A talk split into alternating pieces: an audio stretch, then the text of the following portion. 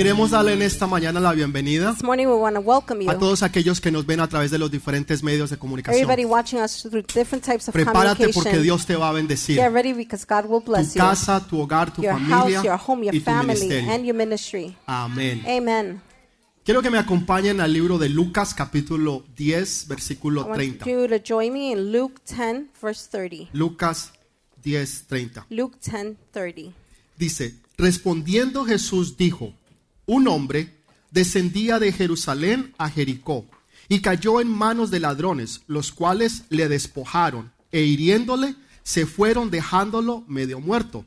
Aconteció que descendía un sacerdote por aquel camino y viéndole pasó de largo.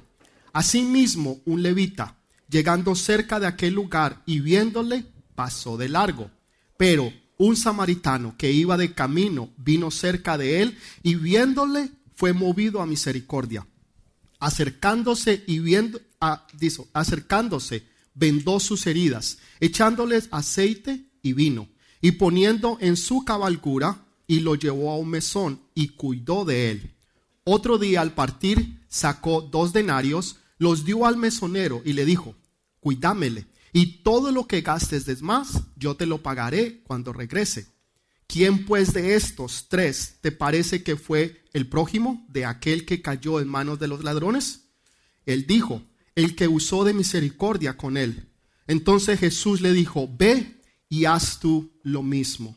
Amén y amén. Amen amen. Saben, hay veces hay buenas preguntas, Sometimes they're good questions, pero con malas but with intenciones. bad intentions. Yo no sé si a usted le ha pasado que alguna vez alguien le pregunte algo I don't know if it happens to you. Somebody asks you y es something, una muy buena pregunta. it's a very good Es question. una pregunta profunda y real, It's a profound and real question, pero tiene unas malas but implicaciones. it has bad implications. En otras palabras, hay veces la gente te trata de hacerte a ver si tú caes. In other words, people try to see if you're going to fall Te están tratando de, de mirar a ver si tú They're sabes. trying to see if you know. Muchas veces de avergonzarte o hacerte quedar mal. Many times to embarrass you and make you look Entonces, bad. son buenas So preguntas, they're good questions, pero con una muy mala intención. very bad intentions. Esta respuesta que Jesús le dio a este hombre This answer that Jesus gave to the man em- empezó con una muy buena pregunta. began with a very good question. Un hombre que era ah, entendido y conocido de la ley, A man that knew the law. En otras palabras, era ah, alguien que entendía y sabía de la palabra de In other Dios, words, somebody that understood and knew the word of God. llegó y le hizo esta pregunta a Jesús. He asked this question to ¿Qué Jesus. debo de hacer yo para tener vida eterna? What must I do to have eternal life? Entonces Jesús le contesta, le dice, ¿qué dice la Biblia? Jesus answered and said, What does the Bible say? Entonces él le contesta So correctamente he answered y le dice, ama a Dios con todo tu corazón y con todo tu ser He said, Love God with all your being, y al prójimo como, neighbor. como a ti mismo. just like yourself. Jesús lo mira y le dice, bien has contestado. Jesus looked at him and said, You have Entonces well. ve y haz exactamente So lo go mismo. and do exactly the same. Y el hombre que era un abogado, The man that was a lawyer, ustedes saben cómo son los you abogados know hoy how en día. lawyers are nowadays. Siempre buscan la manera They always look for a way de salirse por la tangente, to get out, de no hacer lo que se debe de hacer y de excusar tal vez la condición o lo que se haya hecho. Entonces le pregunta y le dice a Jesús, So he asked Jesus, ¿y quién es mi prójimo? And who is my neighbor? O sea, esa sería la pregunta. ¿Quién es mi prójimo?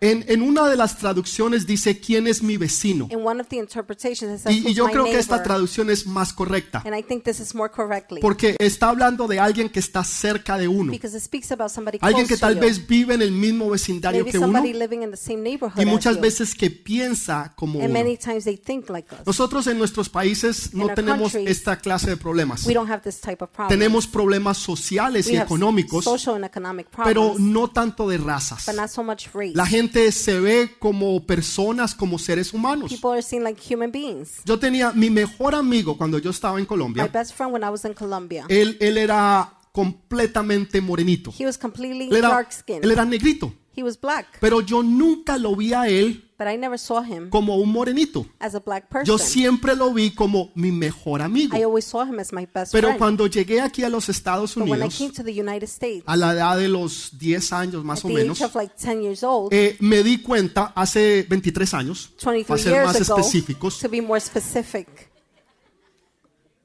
Llegué a los 10 I came at 10, hace 23 años. 23 years ago. No entiendo cuál I es don't el chiste. understand what's so funny.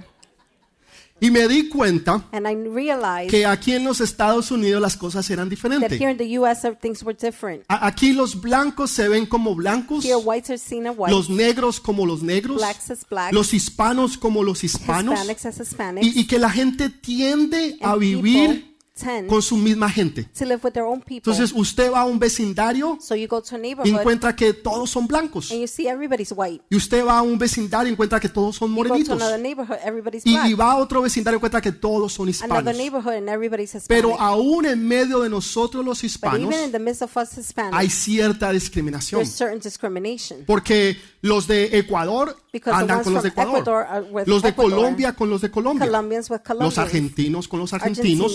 Argentinians. ¿No? Eh, Right. Los de Bolivia con Bolivia. Bolivia with Los de. México con los de México. Mexico with Mexicans. Y, y- y- y hay esas divisiones. and there are those divisions. Inclusive en nuestros propios países Even in our own countries, existen esas divisiones. there are divisions. Ese regionalismo. the regionalism. No, no, yo soy de Cali. No, I'm from No, Cali. no, yo, yo soy de Bogotá. No, I'm from Ah, no, no, Bogotá. yo, yo soy de Medellín. Oh, I'm from Medellín. Y, y dependiendo de donde usted and sea, depending where you're from, hay, hay cierta clase de orgullo. there's certain type of pride. No, no, otros, en otros países yo soy de la In costa. other countries, I'm from the No, no, coast. es que yo, yo, yo soy de la sierra. no, I'm from the, Y, y yo soy del norte o del sur. mountains, and I'm from north or Y es una realidad. and there's a reality. Entonces Dios, Jesús le está tratando de enseñar a so este God, hombre Jesus is trying to teach this que está tratando de salirse y excusarse a sí mismo. Entonces le himself. pregunta, ¿y quién es mi prójimo? He says, so who's my neighbor? Explícame tú, ¿quién es mi vecino? Explain to me, who is my neighbor? Para que entonces yo le pueda hacer el bien. so then I could do good.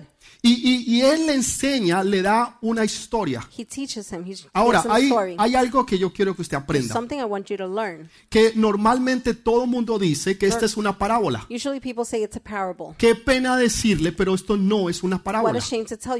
Porque siempre que Jesús hab- hablaba de una parábola, la Biblia dice, y les enseñó the en una Bible parábola, says, and he taught them in a parable, excepto en esta historia. except in this story. Jesús no dice que es una parábola. Jesus does not say it's a parable. Jesús lo cuenta como algo que realmente pasó. Jesus tells it as something that Para really enseñarle to teach a este hombre y darle man. una respuesta a su and pregunta. give him an answer to the question. Muchas veces tenemos preguntas Many times we have y questions queremos que Jesús nos la and we responda. want Jesus to answer it. Entonces, mire cómo es nuestro Señor. Look at how our Lord is. Él coge esta historia para enseñar un punto grande y a poderoso. a. Y le habla de un hombre que estaba en Jerusalén a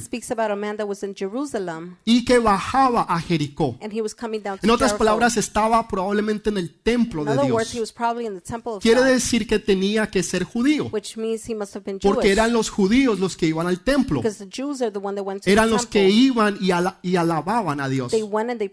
Entonces, este hombre que él habla era un judío. Was a Jew. Y dice que este hombre iba It bajando, says this man was coming down, descendiendo a Jericó. descending to Jericho. Pero en ese camino but in that se walk, encontró con unos ladrones. he found some Si usted fuera hoy a Jerusalén if you went to y Jerusalem usted descendiera a Jericó, se encontraría todavía un camino peligroso.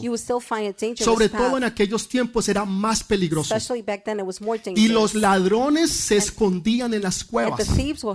Y cuando veían a alguien pasar solo, entonces salían, lo robaban, lo golpeaban leave them, they would steal from y them, muchas veces los them, mataban many times kill them, y les quitaban todas sus posesiones. Ahora, todo mundo sabía esto. now everybody knew this. Este camino se llamaba un camino, This path was called camino de sangre. Quiere decir que ya tenía reputación. So that means it had a reputation. Quiere decir que la gente sabía que era peligroso.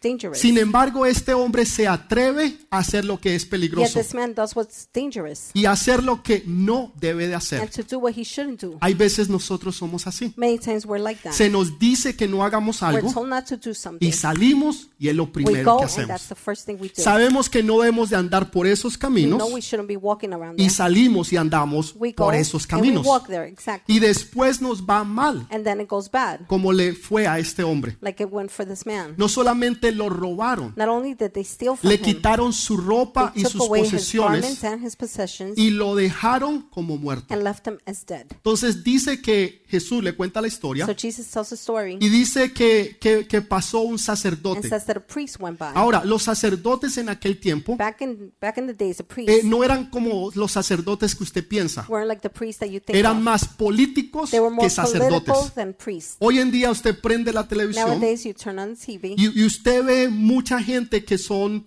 reverendos, pastores, see many people that are reverends, que todavía mantienen el título, pero que realmente son but políticos.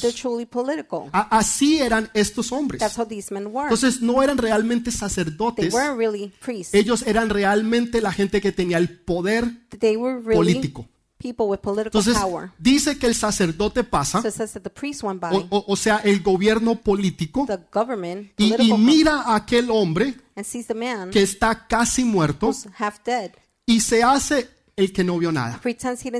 Voltea la cabeza y sigue andando. No se quiso involucrar con la necesidad de otro. ¿A ti te ha pasado alguna vez que tú has estado en una mala situación? Que te ha ido completamente mal y que la gente que tú esperabas que te ayudaran voltearon la cabeza e hicieron que nunca te habían visto. and they pretended they never saw you. Pasaron por tu lado They passed right y by ni you siquiera te llamaron. Cuando you. anteriormente eran los primeros que estaban a tu lado.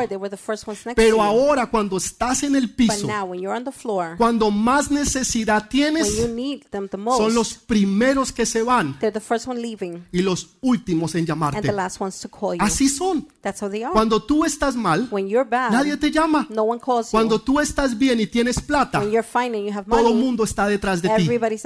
Aquel hombre estaba en necesidad y something, pasa el poder político y ni siquiera lo miró.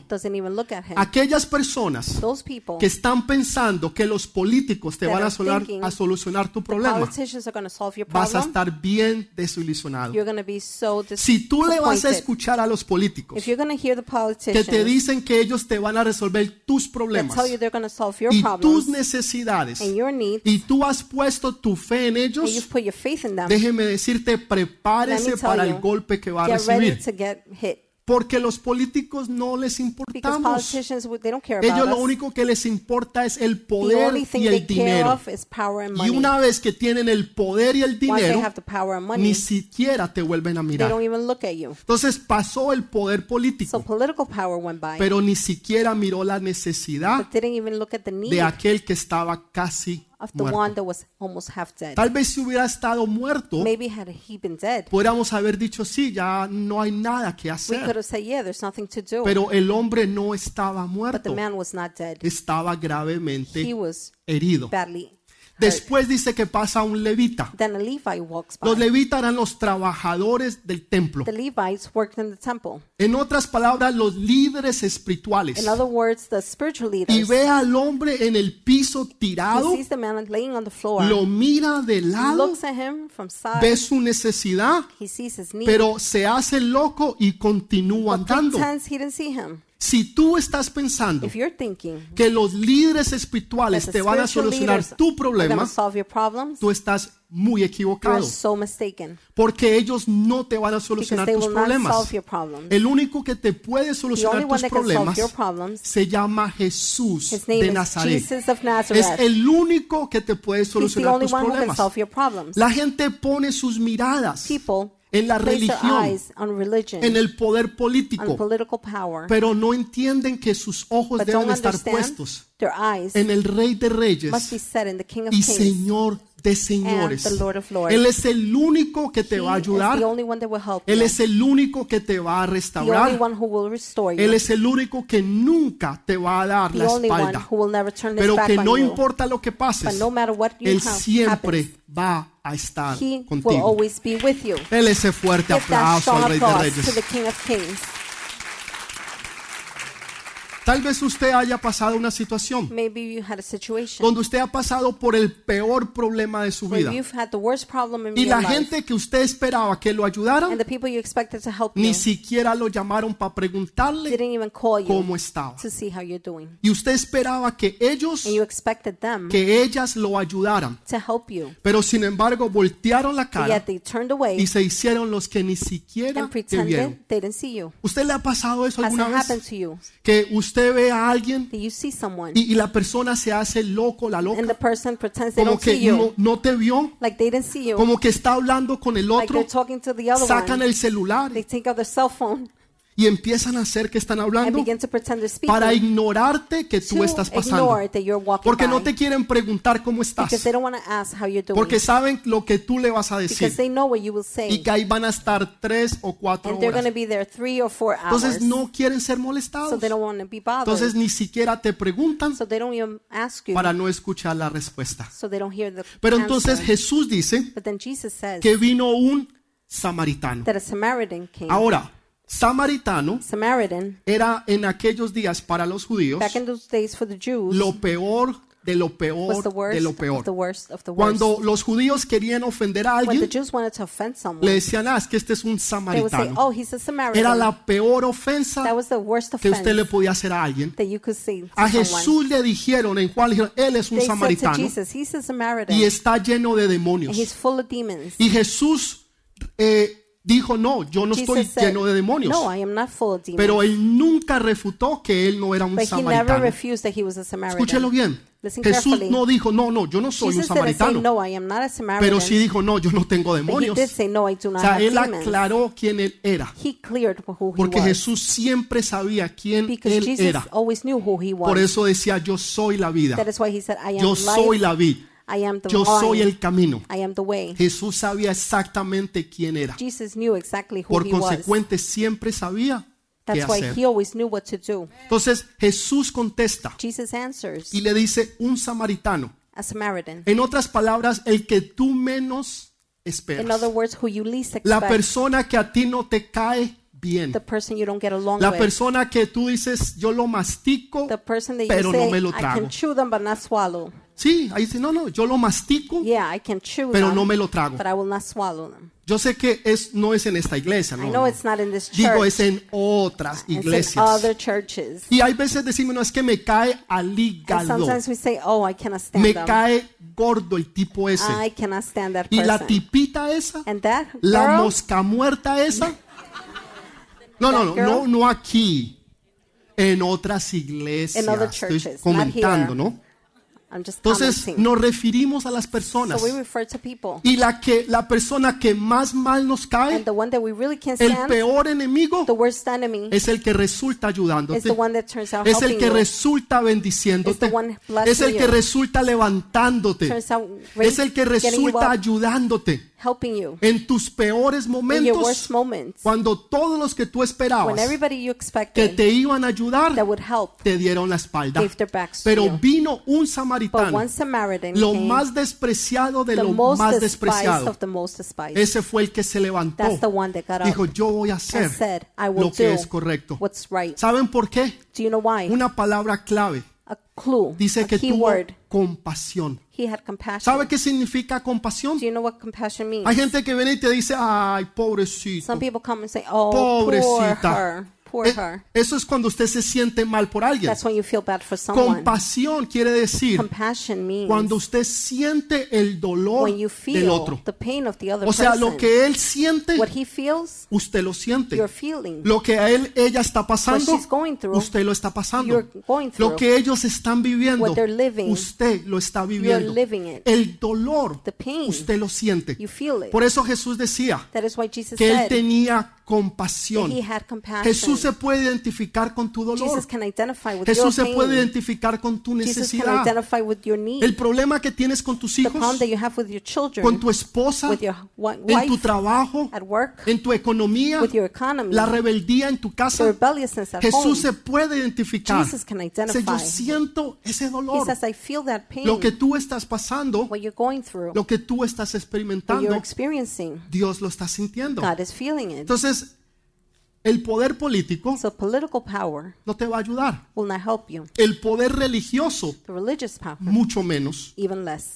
Pero un buen samaritano But a good Samaritan, no tiene sentido. it has it makes Este sense. hombre al cual Jesús le hablaba This man who Jesus spoke to era un judío. was a Jew. Él entendía lo que Jesús le estaba He hablando. understood what Jesus was saying. ¿Cómo es posible que un How is samaritano, it possible a lo Samaritan, peor de the lo peor, de lo peor, worst, me va a venir a ayudar a mí? come and help me? Dios va a usar a las personas que tú menos te, menos te imaginas para bendecir tu vida. bless your life. Aquellos que un día te hicieron la guerra, Those that one day made war, aquellos que un día te trataron de sacar, aquellos que algún día quisieron que tú perdieras tu trabajo, aquellos que te hicieron la guerra día y noche, those that battled with you day and esos son los que Dios va a usar para bendecirte tu vida.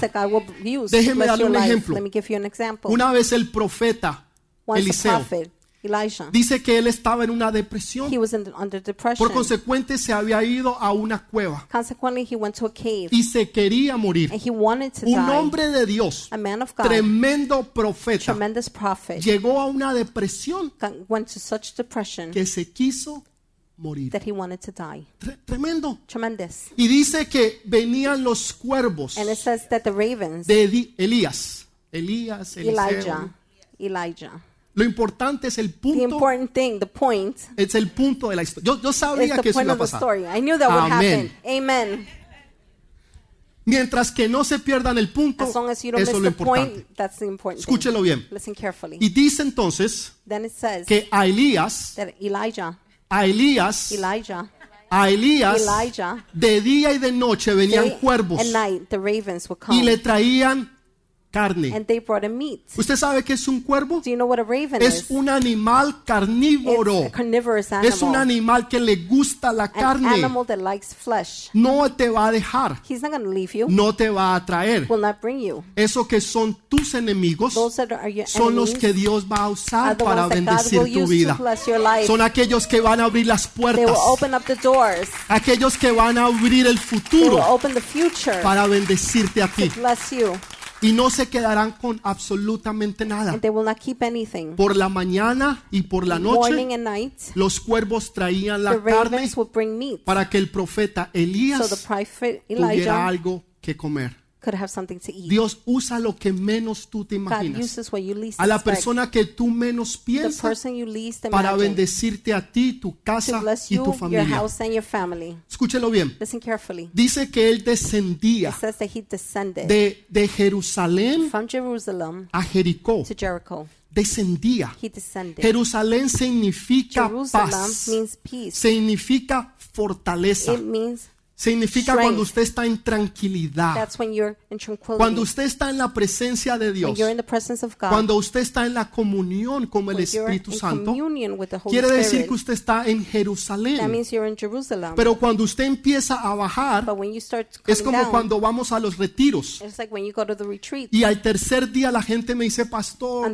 day, me, Pastor, yo no me quiero ir. I don't want to leave. Un día más, One more por favor. day, please. Un día más. One more day. ¿Por qué? Why? Porque no quieren descender Because they don't want to descend de la gloria donde from the estaban. glory where they were. A Pedro le pasó lo It mismo. happened to Peter too. Pedro vio la gloria de Jesús Peter saw the glory of y le Jesus dijo, maestro, and said, Master, hagamos tres ramadas. let's have three. Una para ti, One una for para you, Elías Elijah, y otra para and Moisés. one for Moses. Él no quería bajar de la gloria de Dios, pero era necesario que bajara but it was necessary de la gloria para poder manifestar la majestad.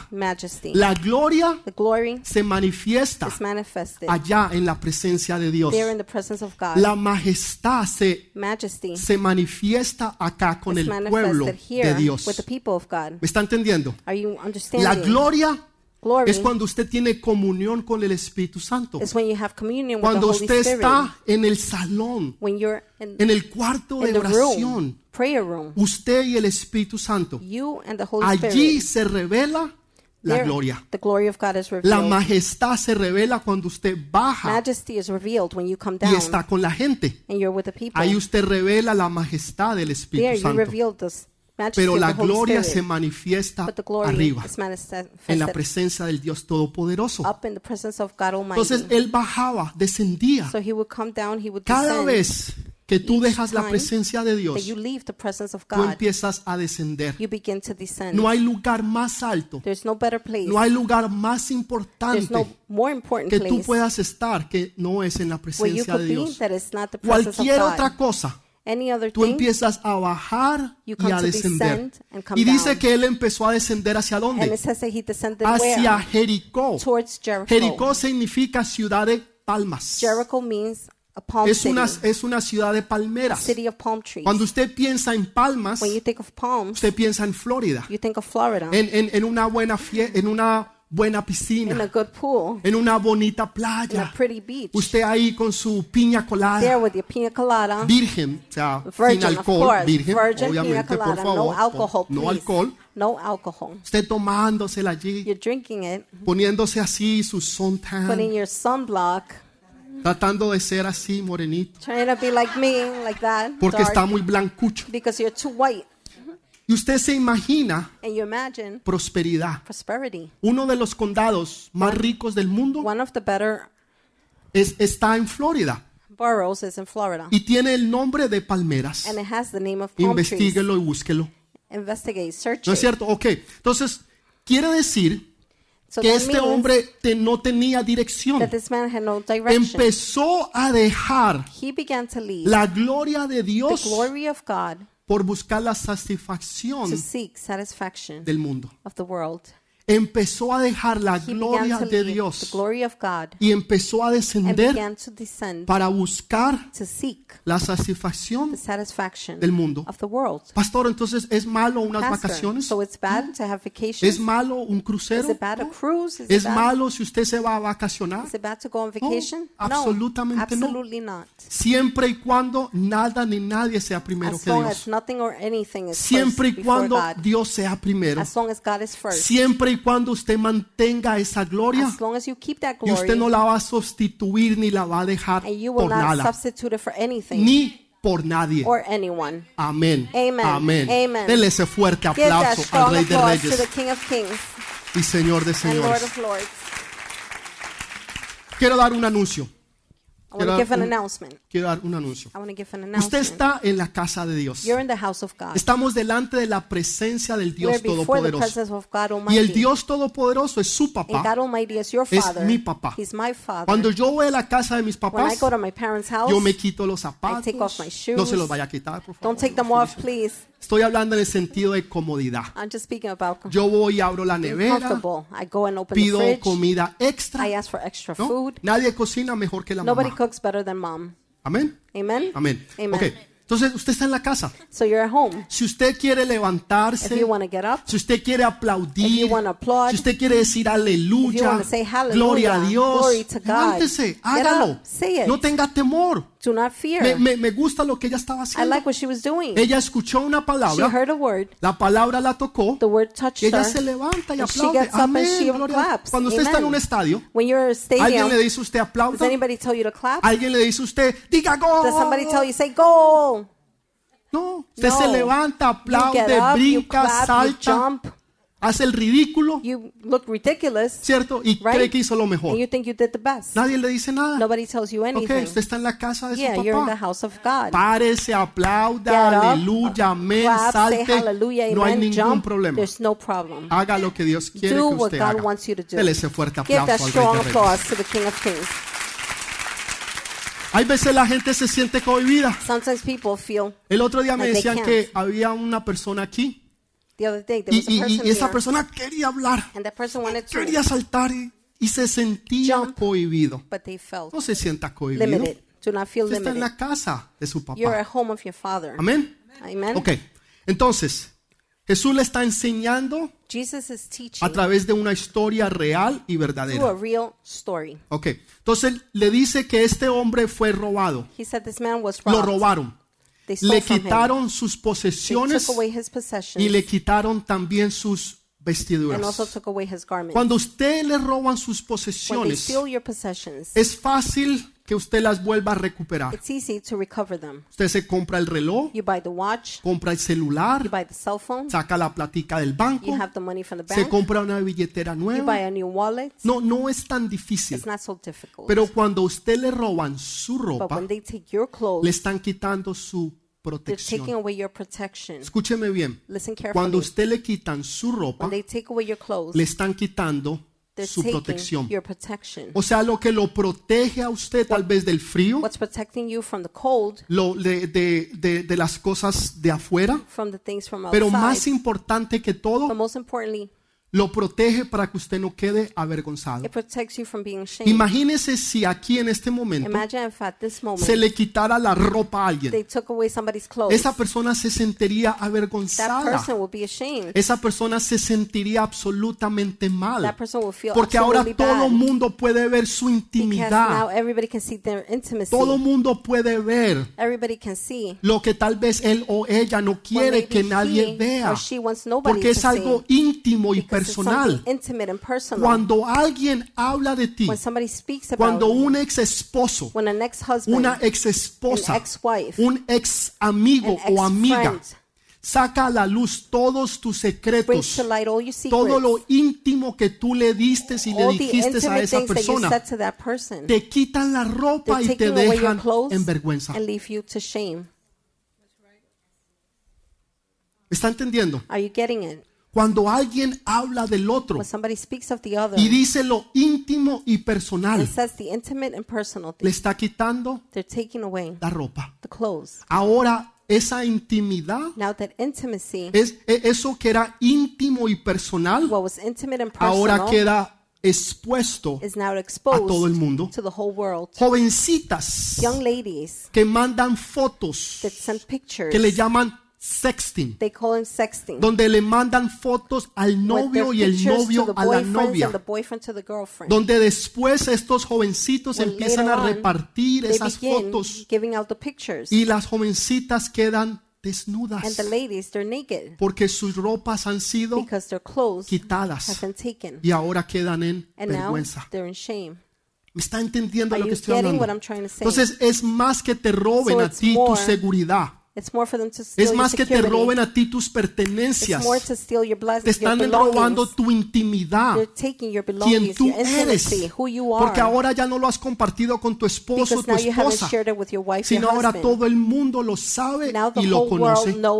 Es vergonzoso It's shameful, que los demás sepan tu vida embarrassing for everyone to know your y tu intimidad. and your intimacy. Esto fue lo que el enemigo hizo. This is what the enemy did. Una persona va caminando A person is walking por el camino de la vida on the walk of life, y le han dicho no andes por ahí, and they said no before. no, Don't walk no there. hagas esas Do cosas, not do those things. no estés en esos lugares. Don't be in those Ah, places. nada me va a pasar. Oh, nothing will happen. La gente tan religiosa, People are so religious. eso siempre le quieren decir a They uno qué want to hacer. tell you what to do. Y se meten donde no se deben de And meter they go where they shouldn't y hacen lo que no deben de hacer. and do what they shouldn't. Pero habían ladrones. but they were thieves. Esos ladrones es el enemigo. the thieves is the Es enemy. Satanás que te está esperando It is Satan waiting for para you. que cuando tú te descuides, Él sale y te so coge. when you don't know, he will take you. Dice que Él andaba It says that he Solo. walked alone. solo. Alone. No es bueno que el hombre esté It's not good for man to be solo. alone. ¿Me está escuchando? Dios Are dijo,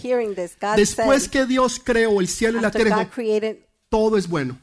heaven and earth, Creó los animales, cre- creó el mar, todo es bueno. Everything is good. pero cuando vio al hombre But solo, dijo, no es bueno que el hombre esté solo. it's not good for man to be Todo era bueno, excepto que el hombre estuviera solo. to be alone. Entonces no era bueno que él estuviera So it wasn't good solo. for him to be alone. Anda acompañado. Walk with someone. Anda bien acompañado. Walk with someone. ¿Me está entendiendo lo que le estoy diciendo? Entonces, porque él andaba solo, alone, estaba descendiendo de la gloria the y glory. ahora empezaba a bajar a las cosas terrenales. to go to Se metió don- donde no se debía de meter went where he shouldn't have y anduvo por donde no debía de andar.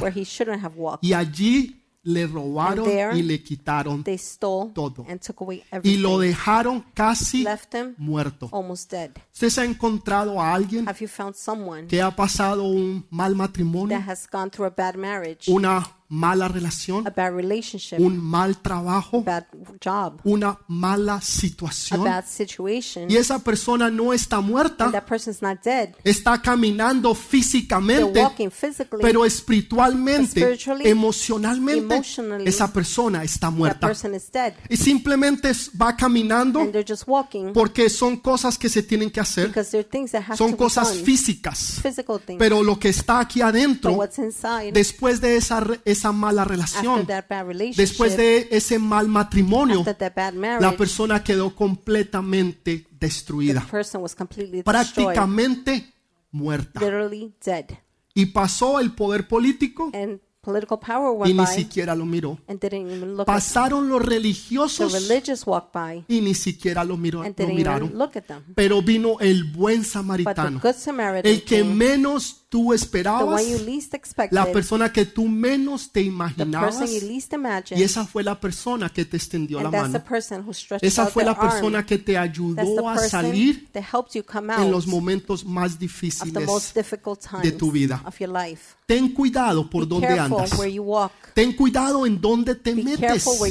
Cuando a ti te dicen no hagas When eso, they tell you don't do that, no andes por ese lugar. don't go that way. No te metas en ese do lugar. not go into that place. No andes a esas horas. do not walk at that time. Es porque te están tratando de ayudar y de proteger you para que help no you. venga el enemigo so the enemy doesn't que dice que el enemigo anda como león rugiente enemy buscando like a roaring a quien lion devorar. looking to see O sea que to Satanás devour. está escondido Satan is hidden en los lugares donde tú menos in te imaginas. that you least expect. Y cuando tú más descuidado estás, and when you're not paying attention, sale y te ataca, comes and attacks you. te roba y te quita, He steals from you and aún takes away hasta la dignidad even propia. dignity. Te quita la ropa, Takes away your te clothes, quita tus propiedades takes away your y belongings, te deja aún sin dignidad. and leaves viene uno, But then one comes. él es el buen samaritano. Ese se llama Jesús de Nazaret. Viene uno que nunca te va a one dar la espalda. Viene uno que siempre va a One estar contigo. Mire lo que hace. Look at what he does. Lo ve He sees y es movido a compasión. and he's moved to compassion. Entonces para lo que está he haciendo stops what he's doing y, y- y se arrodilla y empieza a vendar sus heridas. y usa dos cosas. Primero el aceite First, the oil, y después el vino. the wine. Aceite Oil y vino and wine. son extremadamente importantes. important. El aceite The oil suaviza. Smoothens. El aceite Oil suaviza. smoothens. Cuando hay una fricción, When there's friction cuando hay problemas When there are problems en el matrimonio, in a marriage, en una amistad, in a friendship, en lo que sea que tú estés pasando, anything you're going through, necesitas el aceite. you need oil. Inclusive, déjeme decirle algo. Let me tell you something. Sáquele el aceite a su carro hoy. Take the oil Trátelo. out of your car today. Vaya, try it. métase abajo, Go busque under, dónde está el aceite look y for where the sáqueselo. oil is and take it out. A ver cuánto va- su carro va a to aguantar see sin aceite. how far your car will No va a go without aguantar. oil. El carro It se le va not. a dañar Your car will get porque damaged necesita because aceite. it needs oil. el motor del carro The motor of the car. cuando no tiene aceite. when there's no oil. Yo no soy mecánico, I'm not a mechanic, pero sé que el carro necesita but I know the car aceite. needs oil. Y que sin aceite las partes And del without motor oil, se get Cuando una relación, cuando algo no está andando bien, es porque hace falta el aceite del Espíritu Santo. El aceite del Espíritu Oil of the Santo. Holy No, no, Spirit. no, es que es no, él. no, no, it's him. Él es el del problema. He's the one with No, no, the no, no, no, problem. es que es ella. No, it's her. Ella es la del She's the problema. problem. El problema es que en The medio de los problem dos the both, no está el Espíritu the Santo. Holy Spirit is not Porque there. si estuviera el Espíritu Santo, usted the no Holy tendría los Spirit problemas there, que tiene. the. No se estaría arrancando You los dos pelos que le the two quedan. hairs that are left. Gente dice, y no, no pueden agarrar they nada. can't even grab anything. No digo yo, no, otros. I'm not saying it. It's others En otras in iglesias other churches. se les cae hasta el pelo Even their hair falls off de los problemas from the problems porque no hay because aceite. there's no El oil. aceite suaviza Oil la situación. Cuando alguien está enojado, upset, cuando alguien tiene ira, enojo, rabia, resentimiento, ¿usted qué le dice? what do you tell them? Hermano, tranquilícese. Que el Espíritu Santo lo bendiga. Usted está tratando de suavizar la situación. En otras palabras, de, de- de poner aceite en la situación para que no haya fricción. Porque el aceite suaviza. smoothens. El vino, Wine, escúchelo bien, ¿qué hace el vino? What does wine do? ¿Qué hace el vino? Desinfecta.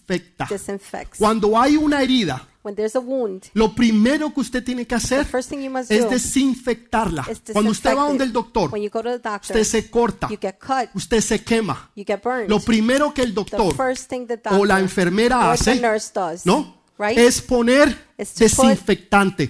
¿Para qué? Why? Para que la herida no se So the wound does not infecte. get infected. Cuando usted When es you, herido when you're hurt en su relación, in your relationship, en su in matrimonio, your marriage, en un problema, en una in a problem, situación, in a usted situation, necesita el vino you need oil. del Espíritu You need Santo. the wine from ¿Para the Holy qué? Spirit. ¿Para qué qué? For what? ¿Para qué? To disinfect. Para desinfectar. Porque To si esa disinfect. herida se Because infecta, if that wound gets el infected, resto del cuerpo y the de rest tu of the vida body and your life se va a infectar. will be infected. ¿Usted me está entendiendo? Are you getting it? Si usted tiene una herida If you have a que le causó su ex esposo, que le causó su ex esposa, su exnovia, your su ex-boyfriend, exnovio, su ex amigo, el que sea, whoever, y usted no la desinfecta, esa herida se le va a infectar. will be infected. Y cuando la herida se And when the infecta, wound is infected, empieza a carcomer. la carne. The flesh. Saben, hace 33 años. 33. 20. Bueno, hace un tiempo atrás, no me acuerdo. Uh, uh, Fui a Colombia. Resulta que el perro que yo tenía me mordió. Una historia larga, pero me mordió. No me di cuenta que la herida se infectó. Had infected. No fue bien tratada, It wasn't treated well. no fue bien cuidada. It wasn't taken care of. Cuando regresé a los seis meses, ocho meses When I went nuevamente a back los Estados Unidos, six months to the U.S., me encontré con que mi brazo derecho I saw that my right arm estaba completamente was infectado. completely infected. Tenía una bola, sin mentir, sin exagerar, más o menos de este grande. somewhat this big. No, no estoy exagerando. Así. like that. Fui al hospital Elmhurst, recuerdo tanto. Y estuve ahí tres meses. I was there three months. Nunca se me olvida. Entré diciembre 10, I un lunes. December 10th, a Recuerdo el Monday. día y la hora remember the day, the perfectamente. Diciembre 10. December 10th. Y salí en marzo And I 12 left o March 13, más 12 o or menos. 13th, Salí del hospital. Tres I meses en un hospital. ¿Por Three qué? months in a hospital. Why? Porque la herida no se desinfectó. Because the wound wasn't disinfected. Entonces la herida se infectó y empezó a, wound car- a carcomer la carne y el brazo eating up the flesh hasta el punto en que me iban a cortar el brazo porque ya la infección no estaba en la carne, se había pasado al hueso. ¿Qué es lo que les estoy tratando de decir? Si usted no deja que el Espíritu Santo If you do not allow the Holy Spirit cure las heridas del alma, esas heridas se van a infectar y van a afectar todo and they will cuerpo. infect they will affect your whole Todo body. el cuerpo, the whole body, toda la the iglesia, whole church, toda tu familia, your whole family, todo tu casa, your whole house, todo lo que tú tienes. everything you have. Por una pequeña For one herida small wound que no fue that was correctamente cuidada. correctly taken care El of aceite The oil va a suavizar. will smoothen. El aceite suaviza. Oil Pero el softens. vino, But wine, ¿qué es lo que hace el vino? what does wine do? Desinfecta. Disinfects. Si no, tu herida se va a infectar. not, Tu infected. corazón se Your va a infectar. Ahora tienes resentimiento, tienes rabia, tienes anger. ira, rage. entras en depresión, le echas la culpa a todo el mundo de los problemas de tu vida. Nada te parece bien. Para well. ti todo está mal you, y no haces lo que debes de hacer. Vives do. en depresión y le echas la culpa a todo el mundo cuando el problema está en ti when the problem is in porque no desinfectaste tu herida con el vino del Espíritu Santo. Por eso Jesús le puso vino.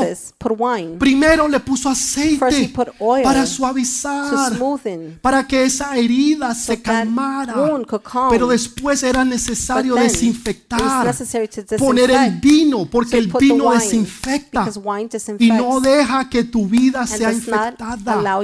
Life to Después be lo infected. levanta Then he lifts him y up. dice que, que lo pone en su asno. It says that he put him on his Jesús donkey. se bajó Jesus came down de su asno, From his donkey, de su burrito, from his little para donkey montarnos a ti to y a put mí. you and you and I. ¿En, dónde- ¿En qué entró Jesús a What Jerusalén? did Jesus enter in Jerusalem? En un burrito. in a small donkey. Ahora este hombre anda en un now this burrito. man is in a small donkey. Se baja de su he burrito. gets off Ahora él está incómodo Now he's uncomfortable, para que tú estés so cómodo. you can be comfortable. Para que tú estés cómoda. for you to be Él es el comfortable. que anda a pie He's the one walking, y tú ahí en el burrito. and you're on top of the. Eso es lo que él hace por That's what nosotros. he does for us. Y dice que lo llevó al mesón. And it says that he took ¿Se him. acuerdan cuando, To the ah, inn. cuando José y María fueron al mesón?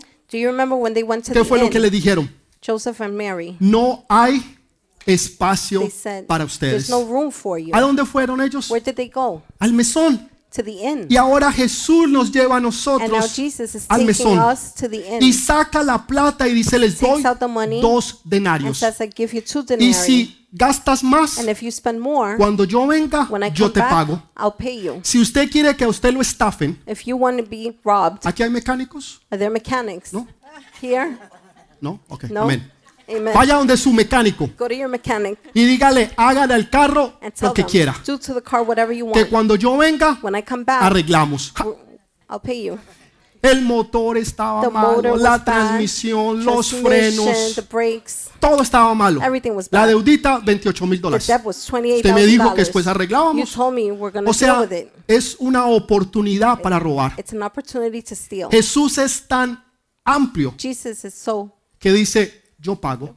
He says, "I'll pay." Lo que les va a tomar a ustedes, What's going to take you ayudar a mi hijo to help my o a son mi hija, or my daughter? yo lo pago. I'll pay for it. Yo lo pago. I'll pay for Escuche it. bien, Listen carefully. ¿quieren un poquito de revelación? Do you want some revelation? Poquito. A little bit. Le dio dos He gave denarios. two denarii. Dos. Two.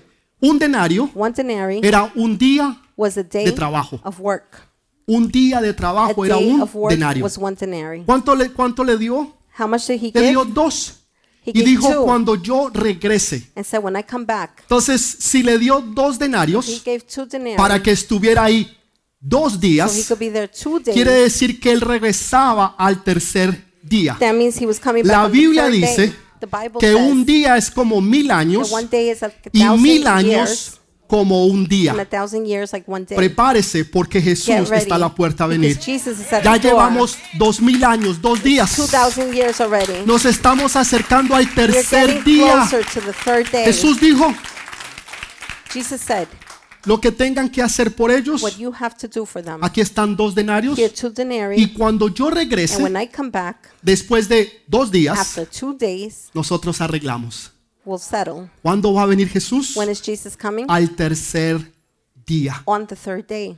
Un día es como mil A años day is like a thousand, y mil años es como un día. and a million years El que tenga day. oír, el que tenga oído para oír, Whoever has oiga ears, listen. lo que el Espíritu Santo le the está diciendo Spirit a la iglesia. saying to the church. Dele ese fuerte aplauso al Rey de strong Reyes.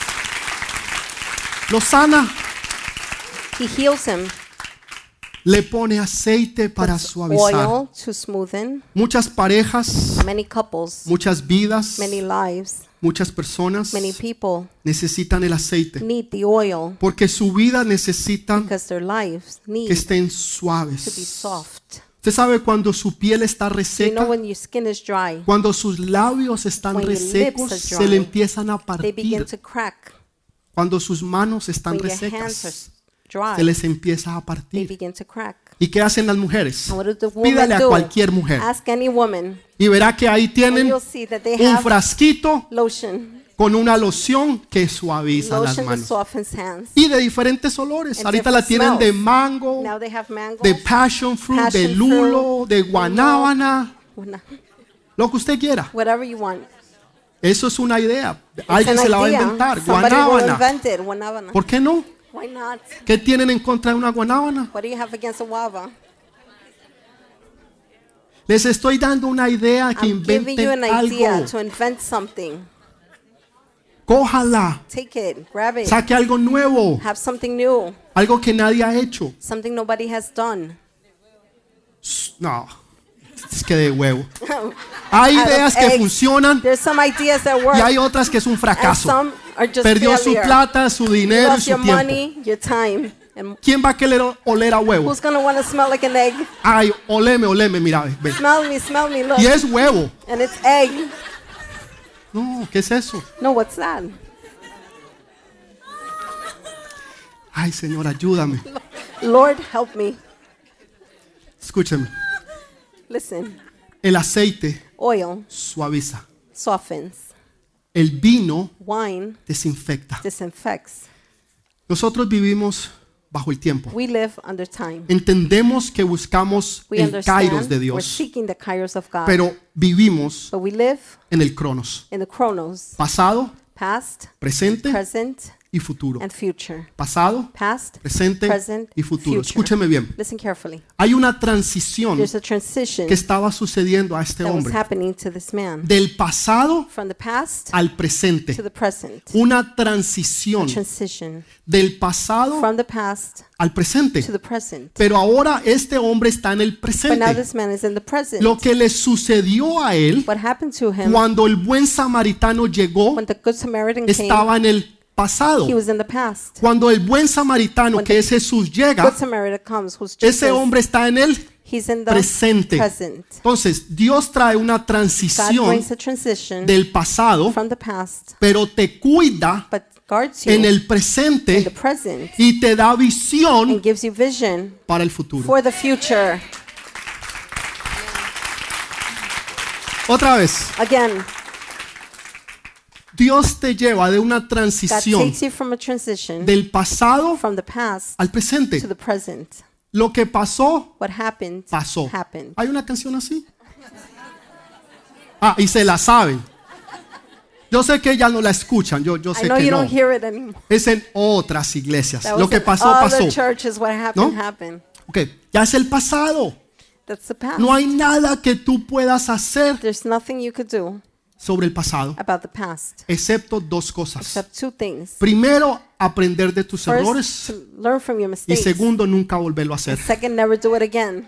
Aprende de tus Learn errores from your mistakes y nunca los vuelvas a hacer. and never, Si never usted lo do them sigue again. haciendo, usted es un If terco you continue to do it, you're y stubborn merece que le vaya mal. and you deserve to, Para que for it to go aprenda bad. So you a no learn seguir haciendo not to keep lo que doing no debe de what you hacer. shouldn't be doing Porque sigue y because you keep sigue on and y on sigue. and on. Entonces viene el castigo de Dios. Y créame, los castigos de Dios God's punishments duelen, hurt, duelen. hurt. Primero viene la advertencia. First, the warning comes. Hijo, no lo hagas. don't do it. Hijita, Daughter, no te metas. do not go. No lo digas, Don't say it. no lo Don't pienses, think it. no formes parte. Do not take Pero si uno sigue de terco, But if you keep on being stubborn, ya viene más el regaño. Pero después viene ya la. Consecuencia. But then the consequence comes. Y esas and duelen. those hurt. Créame Trust que me, duelen. they hurt. Escuchémosle a Dios primero. Let's listen to God first. Entonces hay una transición So there's a transition para que tú no vuelvas a ser lo que tú eras antes. Hay una protección There's a protection para el presente, for the present, para que el pasado no te haga, no te traiga dolor en tu presente. Hay personas que todavía sienten dolor del pasado. Cosas que pasaron hace cinco años atrás, diez años atrás, y todavía andan con el mismo dolor, con el mismo problema. the same problem. Pero hermano, But brother, eso sucedió hace diez años that atrás, ten years ago, pero todavía lo llevan en su but corazón. Have it in their heart. Entonces Dios te quiere guardar, God wants to guard pero you. te quiere dar but visión He wants to give you vision para el futuro for the future de lo que Él va a hacer of what contigo, He will do de with lo you. que tú eres delante of de what Dios. you are Si tú no before tienes God. visión, If you don't have vision, tú no estás viendo lo que Dios está you're viendo. not seeing what God is seeing. Tú nunca vas a poder llegar a you will ser never be able to be porque tú no te lo ves. because you don't see Un it. arquitecto An necesita ver los architect needs to planos, see the plans. necesita ver el esquema, needs to see the blueprint. dónde van a estar las puertas, dónde van a estar las paredes, dónde van las gradas, para que el constructor pueda venir y construir la imagen que estuvo del arquitecto en su mente. Dios tiene un plan. God has a plan. La palabra de Dios dice, yo sé los planes que tengo acerca de ti. Dice Jehová, says Jehovah, deben decirte de bien y no de mal, para darte el final que tú esperas. ¿Cuál es el final que tú esperas? La visión que Dios tiene sobre tu vida. Ese va a ser tu final. Pero si tu final es, nadie me quiere, nadie me ama, todo mundo me cierra la puerta, everybody closes the door, nadie me habla, nobody speaks yo soy pobrecito, I'm poor, yo soy pobrecita, I'm poor, nunca me va bien, it never goes well, todo me sale mal. everything goes bad. Mis hermanos, todo le va a salir mal. So brother, everything will El go poder wrong. de la vida y de la muerte está en tu boca.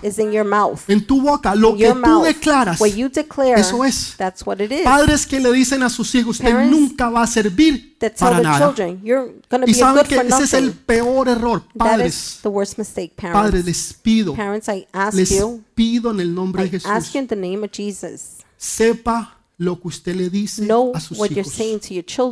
Si usted le dice, usted nunca va a servir para nada, usted está declarando y profetizando que sus hijos nunca van a servir para nada. prophesizing they'll be good for nothing. A ti te va a ir mal y después le va mal y el papá la va a decir, te lo dije. Pues claro, usted me lo profetizó. Profetice sobre sus hijos las cosas que usted quiere que Dios haga. Mi hijo será My son will be un tremendo profeta de Dios. prophet of God. Mi hija será My daughter will be una doctora. A doctor. Mi hija será. My daughter Y usted declara. Y usted profetiza. and Y usted cree. Los judíos, yo les he dicho, le dicen quiero que conozca a mi hija la I want you to doctora. meet my daughter, the doctor. Y la llaman y es una niña de tres and años. it's a three-year-old. Pero ellos están declarando sobre esa hija que es una doctora.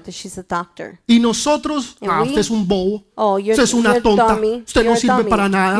Nunca nothing. vas a llegar. Y claro, los hijos nunca llegan a hacer nada porque los papás los ataron desde que eran niños.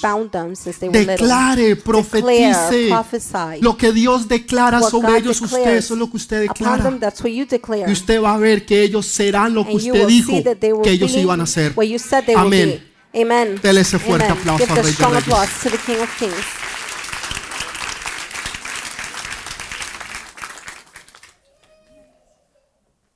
Nadie, Jesús nunca te va a dar la espalda. Jesus will never give his back to No you. ponga su fe en los políticos. No ponga su fe en el gobierno. que ellos le van a dar welfare, seguro social, que le van a pagar la universidad.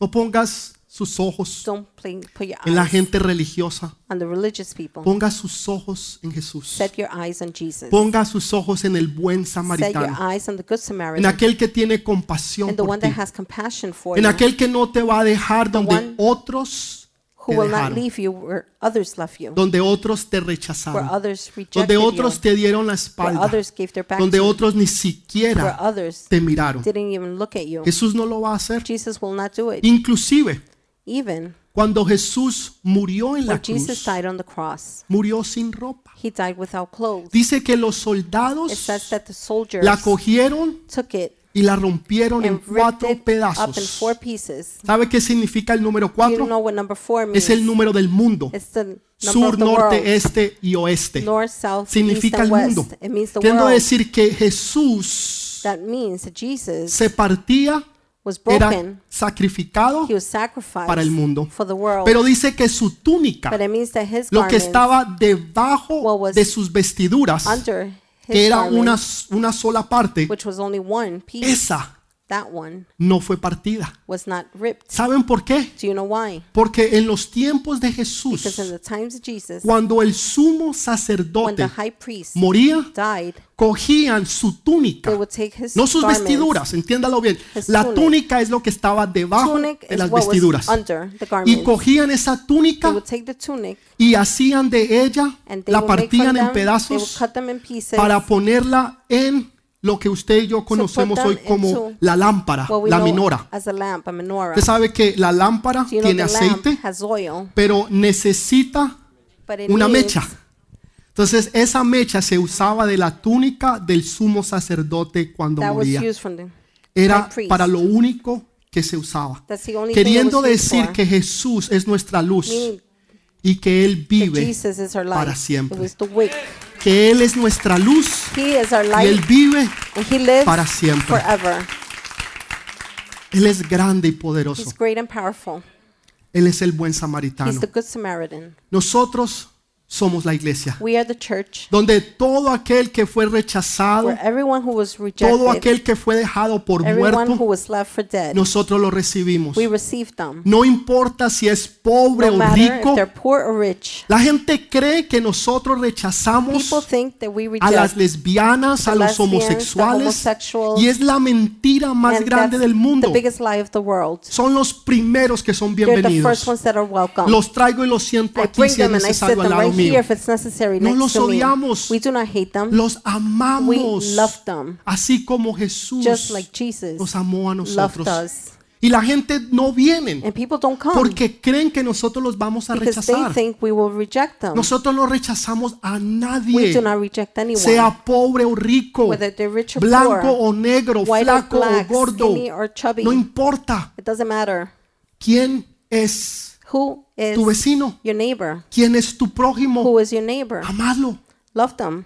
Ámalo. Love them. No importa si es diferente. No matter if they're different. No importa si tiene una buena educación o no. they have a good education No importa or su not. trabajo. It doesn't matter No importa job, su condición económica. condition, Él es, condition doesn't él matter. es una creación del Dios Todopoderoso. Y. Dios quiere que él o ella sean hijos and de Dios. wants them to be La gente dice, no, no, es que todos son hijos de Dios. Es una mentira. People say, no, everybody's a children of God. Todos somos creación We're de all Dios, creation of God. Pero no todos son hijos de Dios. but not everybody's a child of God. Ah, ah, Uh-uh. todos somos creación. We are all creation. Los hijos son diferentes. Children are different. Jesús dijo, mis ovejas Jesus said, my escuchan mi voz. hear my voice. Yo las conozco I know them, y ellas and me they conocen. know me.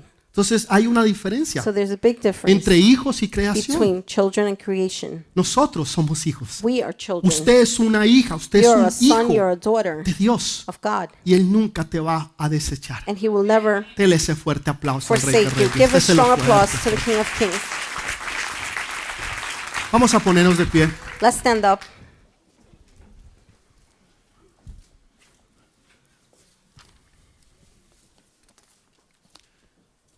No sé si hoy es tu primera vez, segunda, tercera, cuarta. first, No second, third importa. time, fourth. Lo que importa es que estás aquí. What matters is you're here. Lo que importa es que Dios quiere darte una oportunidad What matters is Jesus wants to give you an a que tú puedas venir y formar parte, for you to come and make part of it. para que tú puedas ser hijo, So you could be son, hija de Dios. daughter of God. Pastor, ¿y cómo hago yo eso? Pastor, how do I do this? Es muy fácil, es, es muy sencillo. easy. Solamente vas a hacer una oración You're conmigo. going to say a prayer with me. Yo te voy a dirigir y tú simplemente la vas a I repetir. will guide you and you, you're just Pero es que yo, repeat. pastor, yo no conozco de la Biblia. Pastor, I don't know the Bible. No importa, yo tampoco. Doesn't matter. I No don't importa. either. Lo único que importa es que tú puedas hacer esta oración de The only corazón. thing that matters is that you say this prayer. Que tú puedas entregar tu vida al Rey de Reyes y Señor de Señores. Después vas a aprender de la Biblia. Después vas a conocer más de las cosas de Dios. Lo importante es tomar el primer paso, que es el paso de obediencia. Entonces, por favor, cierra tus ojos y repite conmigo. Padre, te doy gracias por esta Father, mañana. Gracias porque hoy reconozco, Thank Señor, de que yo soy un pecador y que necesito un Salvador. Padre, yo reconozco que tú eres ese Salvador. Te pido, Señor, que me laves you, Lord, con la sangre preciosa de Jesús. Que limpies todos mis pecados. Que escribas mi, mi nombre en el libro de la vida. Que mandes tu Santo Espíritu sobre mí. Holy angel Y upon que me, tu Espíritu Santo, nunca se and aparte that de your mí. Holy Spirit never separates from Gracias, Señor, porque hoy es el día de mi salvación. Thank you, Lord, because today is the day of my Porque nunca salvation, más volveré a ser because I igual. will never be the same. Amén. Amen. Amén. Dele ese Amen. fuerte Give aplauso. that strong applause. Si usted hizo esa oración en If este you día, said that prayer this morning, quiero darle la I bienvenida want to welcome you a la casa de Dios. Quiero darle la ben- bienvenida a la familia de Dios. Su vida nunca más volverá a ser Your igual. life will never be the Será como el It's antes going to y el después. before and the after. Marque este día y esta hora. Y usted se acordará de ello. Si usted se siente cansado, cansada, si tal vez usted está agotado, maybe you're porque to- todavía lleva marcas, todavía tiene because you cicatrices, still have scars, dolores pain de rechazo, of rejection, de abandono, of abandonment, de desprecio, of despise, being despised, donde tú pasaste una muy mala where you situación. went through a very bad situation. Y todos los que tú esperabas que te dieran, que te ayudaran, You expected to help you. te dieron la espalda. They gave their backs to you. Hoy quiero decirte que tengo buenas Today I noticias. want to say I have good news. Hay uno que nunca te dará la espalda. There's one who will never give their back. Hay uno que nunca se dará por One vencido who por will ti. never give up. Hay uno que, que para, que te venda, One who stops, que pone aceite y suaviza, bandages you, puts oil que pone to smoothen, el vino del Espíritu Santo sobre puts ti. the wine of the Holy Spirit on you. Pero quiero decirles algo. But I want to tell you something. ¿Están listos? Are you ready? Dentro de, dentro de las cosas de Dios Within the things of God, hay otro simbolismo. there's another symbolism. El Espíritu Santo, The Holy Spirit que es el aceite, es el poder para que tú tengas éxito. is the power so you can have success. Escúcheme bien. Listen carefully. No solamente es el aceite Not only is the oil que va a suavizar tu vida, that will smoothen your pero life, también es el poder que but te it's va a also the dar power it will give you para que tú tengas éxito. so you can have success. Cuando los apóstoles When the apostles recibieron el poder del Espíritu Santo, received the power of the Holy Spirit, ahora ellos salieron con poder y con now gloria. they left with power and glory. Ahora ya no tenían miedo, ya no Now se they had no escondían fear, they were hiding como antes lo hacían. like before. Ahora tenían el poder para hacer lo que antes Now they no had the podían power hacer. to do what they couldn't El before. Espíritu Santo te da el poder The Holy Spirit gives you the power para que tú puedas tener y So alcanzar el can éxito. reach success. Pero, pastor, ¿y, y si yo fallo? But pastor, what if I fail? Pastor, ¿y, y- y si yo no hago todas las cosas que Pastor, debía de hacer? things, Entonces tienes la things, sangre. then you have the blood. Porque la sangre es la the protección. La sangre es la que te protege. Blood protects you. La sangre es la que te The cuida. blood takes care of Es you. la que te guarda That's the one guarding you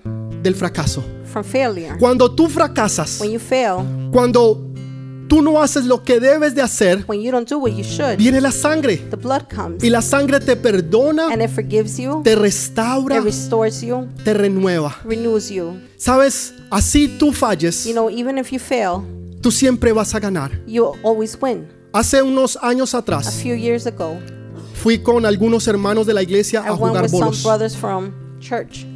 Y hasta ese tiempo no, no, no sabía que había una forma de que tú no fallaras. And I didn't know there was a way you couldn't fail. Y era que hundieron un botón And they hit a y, button, y salieron unos, unos rieles and then some side rails al lado out, y al lado. side to Y, y side. no importaba qué tan mal yo tirara la, didn't matter how bad la pelota de, de bowling, the bowling ball.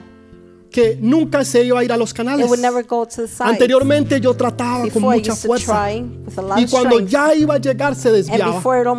Y entraba en el canal y no tumbaba ni una sola.